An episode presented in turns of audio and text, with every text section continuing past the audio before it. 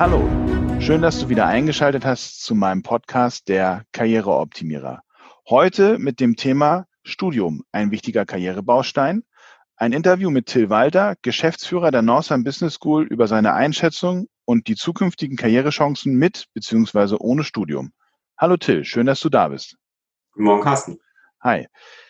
Die Statistiken sprechen hier eine deutliche Sprache. Die Zahl der Studenten ist in den letzten Jahren sowohl für Bachelor- als auch für Masterstudiengänge ja immer stetig gestiegen.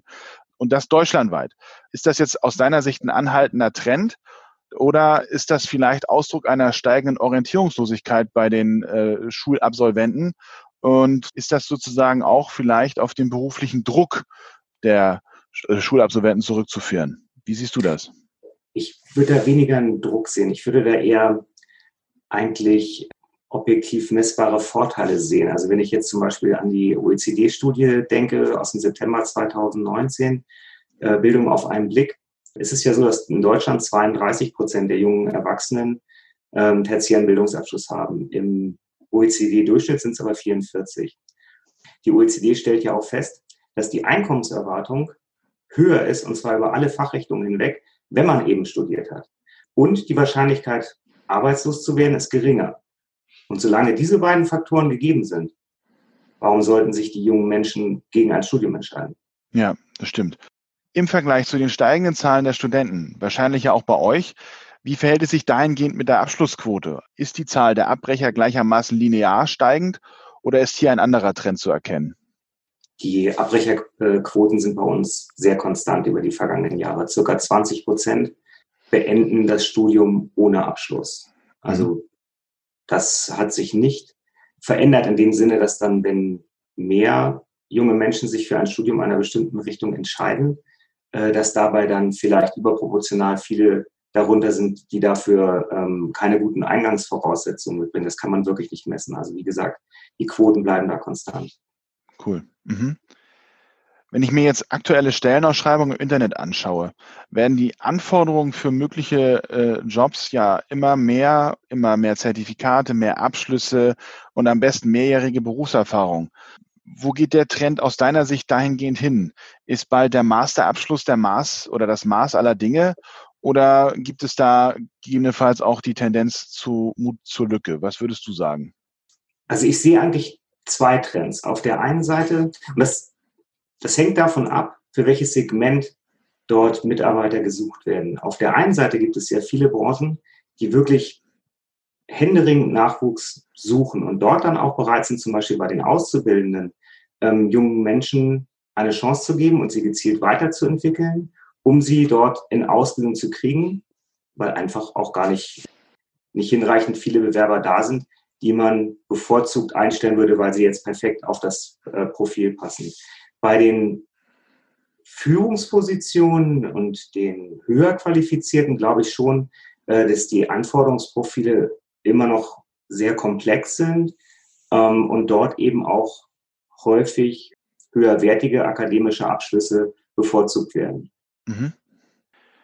Ich persönlich denke ja, PISA hin oder her, dass die Schule, also nicht, nicht die Hochschule, sondern dass die Schule die jungen Menschen noch immer nicht gut beziehungsweise nicht im Ansatz ausreichend auf das Berufsleben und das, was danach kommt und die damit verbundenen Bedarfe vorbereitet. Ähm, wie siehst du das bezüglich der Universitäten und Hochschulen? Wie nehmt ihr euch da, dahingehend diesem Thema an? Also habt ihr das bei euch auf der Agenda oder ist es eine Voraussetzung, die ihr sozusagen, von der ihr ausgeht, dass die Leute das mitbringen sollten? Also ich kann das jetzt wirklich ehrlich nur für unsere Hochschule beurteilen. Wir verfolgen den Weg, dass wir versuchen, die Studierenden so häufig wie möglich mit der beruflichen Praxis zusammenzubringen, und zwar auf verschiedensten Wegen. Ein großer, wichtiger Bereich ist das Praxissemester, was wir in allen Vollzeitstudiengängen, ähm, in allen Vollzeit-Bachelor-Studiengängen äh, eben mit integriert haben, wo die ähm, Studierenden 600 Stunden in einem Betrieb äh, sich aufhalten und dort aber auch parallel eine wissenschaftliche Aufgabenstellung bearbeiten. Das heißt, sie verknüpfen Praxis und Wissenschaftlichkeit. Das ist ja genau das, was sie später auch können sollen. Dann haben wir Formate wie Meet the Expert, wo ähm, wir Unternehmensvertreter in die Hochschule einladen oder eben auch Unternehmensbesuche durchführen und dort mit ähm, Unternehmensvertretern darüber sprechen, wie seid ihr in die Position gekommen, in der ihr heute seid? Was habt ihr studiert? Welche Wahlpflichtfächer habt ihr gemacht? Was, was für Jobs habt ihr gemacht während des Studiums? Was hat euch darauf vorbereitet? Da sind viele Anregungen dabei für die Studierenden. Natürlich auch Exkursionen. Die Professoren verfügen ja bei uns alle über ähm, herausgeholte Erfahrung. Auch die Lehrbeauftragten natürlich sind Experten, die wir gezielt für die Fächer einstellen dort ähm, und die ihre Praxiserfahrung mit einbringen. Wir haben ein Career Center, wo wir die Studierenden dabei unterstützen, Jobs zu finden, Praktikumsplätze zu finden. Ein ganz oder ein Bereich, der sich ähm, in letzter Zeit sehr gut entwickelt bei uns sind Studierende, die das, Praktis, äh, das Praktikum nutzen, also das Praxissemester nutzen, um parallele Auslandserfahrung zu erwerben. Also sprich, die ihr Praktikum im Ausland absolvieren und auch da gibt es Möglichkeiten, wie wir sie als Hochschule auch finanziell unterstützen können, äh, dass das eben auch für möglichst viele Studierende möglich ist. Also dieser Kontakt zur Praxis, den zu fördern, das ist eine wesentliche Aufgabe für uns. Sehr interessant.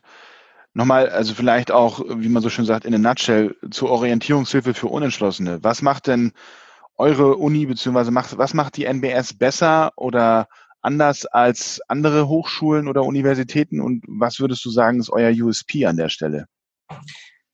Ich glaube, was uns äh, von den meisten Hochschulen wirklich unterscheidet, ist, dass wir äh, die Studienprogramme prinzipiell in zwei Zeitmodellen anbieten, als Vollzeitstudium und als Teilzeitstudium für Berufstätige und Auszubildende. Und wenn sich die individuelle Lebenssituation ändert, dass man das Zeitmodell eben auch völlig problemlos wechseln kann.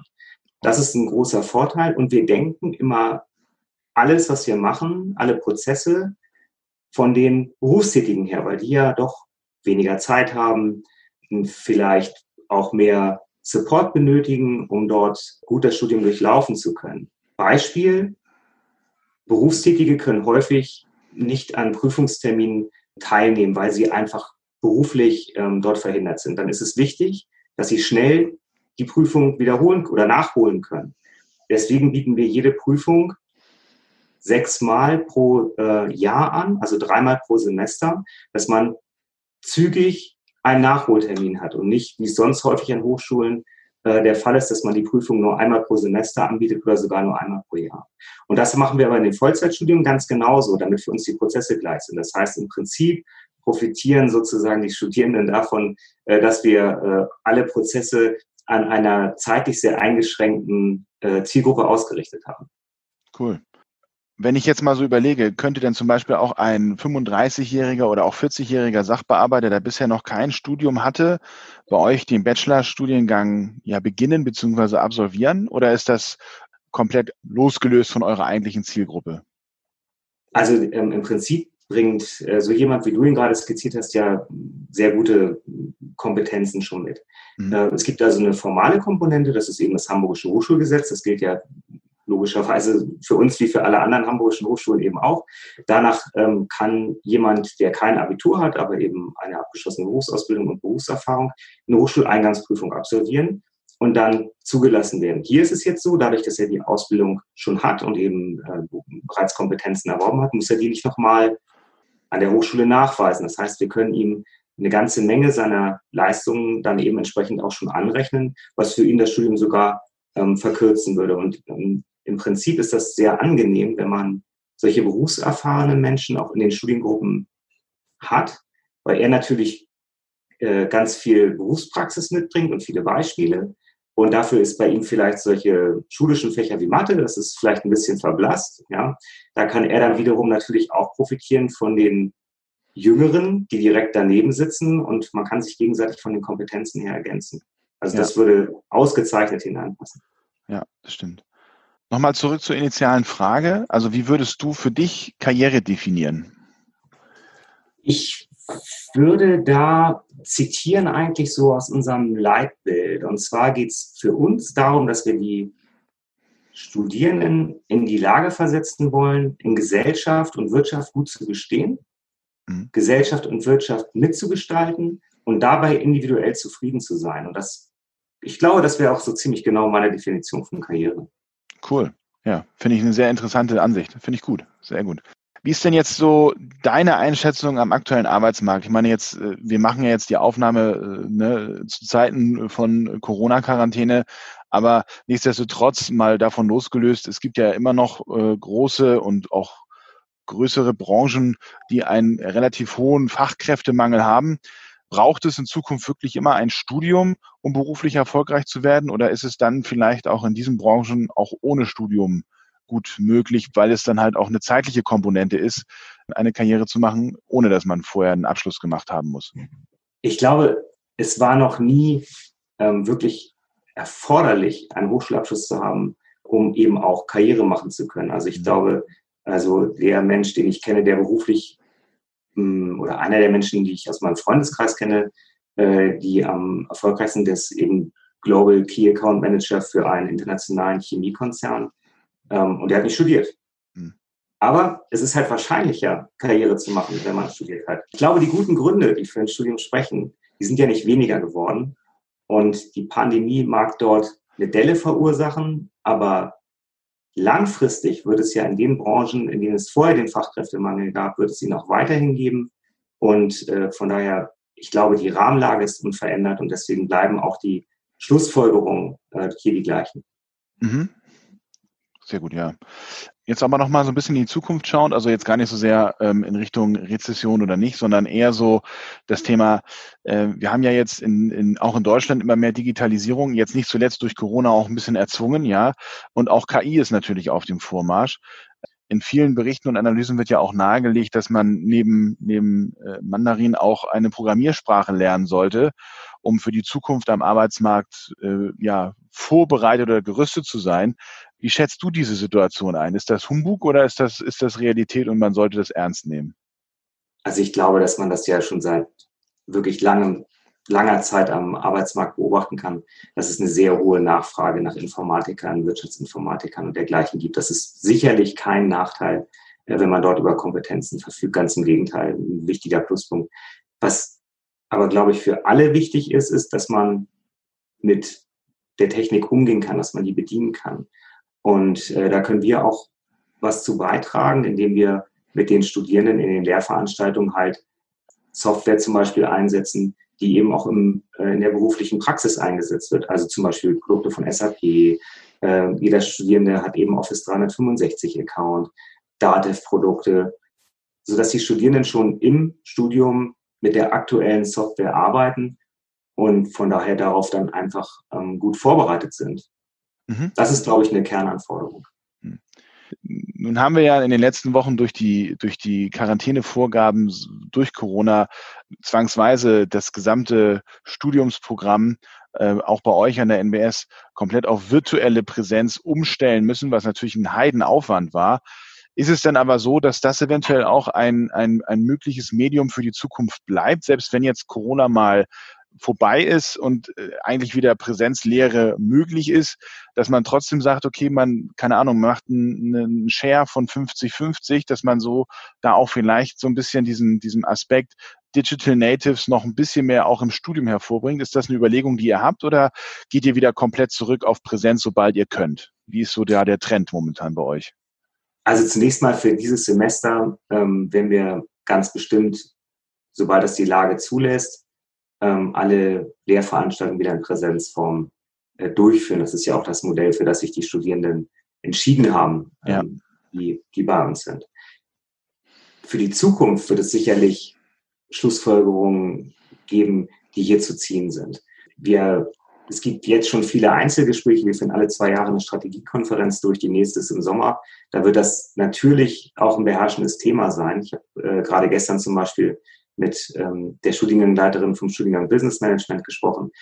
Es wird nicht für alle Module gleichermaßen auch in Frage kommen, aber es wird manche geben, für die es sinnvoll sein kann, ähm, hier digitale Elemente einzuführen, äh, weil auch nach ihrer Einschätzung manche Module sogar einfach besser laufen, wenn die äh, Studierenden zu Hause sind dann ihre Ergebnisse strukturiert aufarbeiten müssen, weil sie wissen, ich präsentiere die nachher am Rechner und alle gucken mir aber ganz genau zu und nicht äh, sonst vielleicht wie in einer normalen Lehrveranstaltung, ich gehe nach vorne ans Whiteboard oder ans Flipchart und skizziere da schnell was. Also es hängt sicherlich von jedem Modul ab. Jeder Modulverantwortliche muss sich seine ähm, Inhalte anschauen, aber es wird da, also ich gehe fest davon aus, dass das Auswirkungen haben wird. Weil gerade man muss wirklich sagen, es läuft wirklich gut.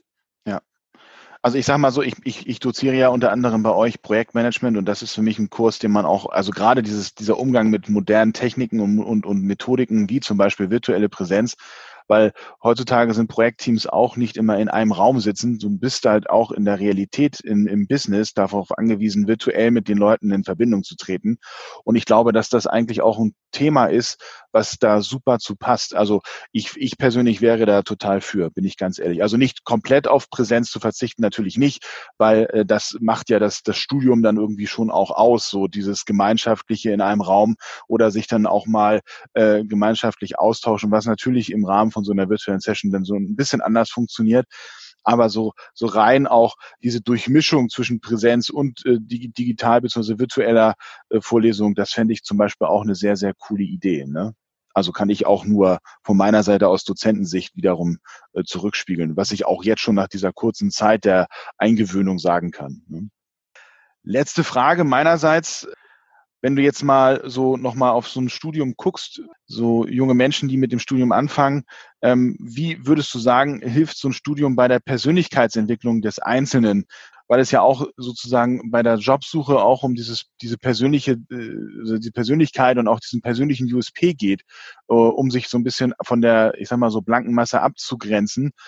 Wie kann so ein Studium dabei auch noch bei der Persönlichkeitsentwicklung helfen?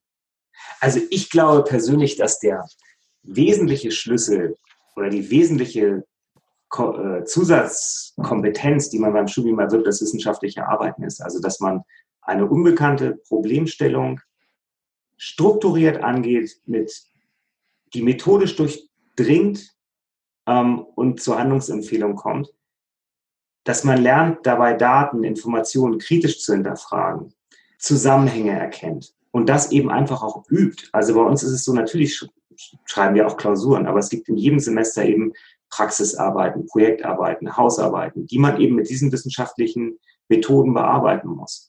Und das führt ja schon zu einer Immunisierung von, vor Fake News. Also, dass ja. man eben nicht alles für bare Münze nimmt, was einem einer erzählt und äh, Dinge viel besser kritisch hinterfragen kann. Und ähm, das bringt ja für die Unternehmen auch einen, einen deutlichen Vorteil, aber eben für den Einzelnen auch einfach klar, es entwickelt das die Persönlichkeit extrem weiter. Ja, cool. Ja, vielen Dank, Till. Das war ein sehr, also wie ich finde, sehr kurzweiliges Gespräch, aber wirklich sehr interessant, hat mich sehr gefreut. Auch deine äh, Ansichten zum Thema, wie weit Studium auch karriereunterstützend ist, zu hören. Vielen Dank dafür. Sehr gerne. Und dann wünsche ich euch natürlich auch in dieser äh, aktuellen Situation äh, Quarantäne und, und, und auch, äh, wie geht's danach weiter? Natürlich weiterhin immer, wie man so schön sagt, in Hamburg ein Hand, Handbreit Wasser unterm Kiel. Ne? Und weiterhin viel Erfolg mit der Northern Business School, weil ich finde, ihr macht einen super Job. Dankeschön. Und dann Carsten, alles Gute für dich und deine Familie. Bis bald. Gehe jetzt auf carstenmeier-mum.de slash coaching und buche dir noch heute eine Coaching-Session für eine kostenlose Standortbestimmung.